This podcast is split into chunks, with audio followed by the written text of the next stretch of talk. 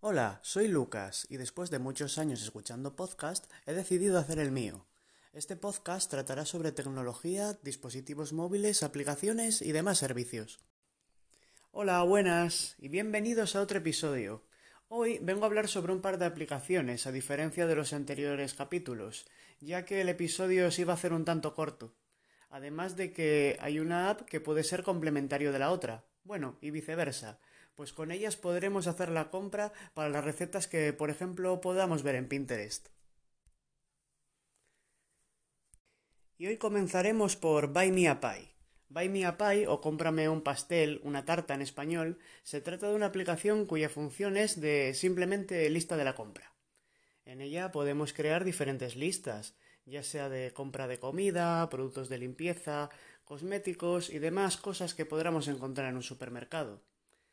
En las listas, como es lógico, lo que podremos poner lo que queremos comprar, habiendo aún así muchos productos predefinidos por la app, que ya vienen inscritos en esta, de tal forma que cuando vayamos escribiendo ya nos sugerirá el producto, simplemente por las letras.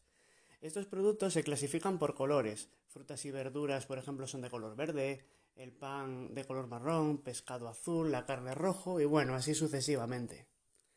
Existe también la opción de crear productos dentro de la app. Es en plan que si alguno no existe, por ejemplo, chiribías, lo escribes tú, le pones el color verde, por ejemplo, y lo agregas sin más, no hay ningún tipo de problema si no están en la propia app. Además de que todos los productos que apuntemos se quedarán guardados.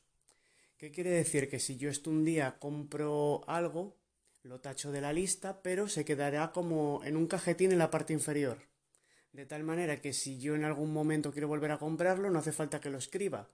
Simplemente pincho en él, lo selecciono y ya está, aunque también puedes escribirlo y que te lo autocomplete y se añada de ello igualmente. Y así iremos tachando hasta terminar toda la lista. Sin duda una aplicación simple, concisa y directa para hacer la compra. Además de que tiene la posibilidad de sincronizar con otros usuarios, por ejemplo, eh, con vuestra pareja o vuestros compañeros de piso, si queréis hacer una compra conjunta, eh, vais agregando los diferentes emails a una lista compartida y mismamente ahí se ve lo que se quiere comprar, lo que no, si en algún momento de la que alguien va al supermercado alguien se lo olvida, puede añadirlo esa otra persona que se haya acordado en casa a la lista y que ya lo tenga para comprarlo, por ejemplo.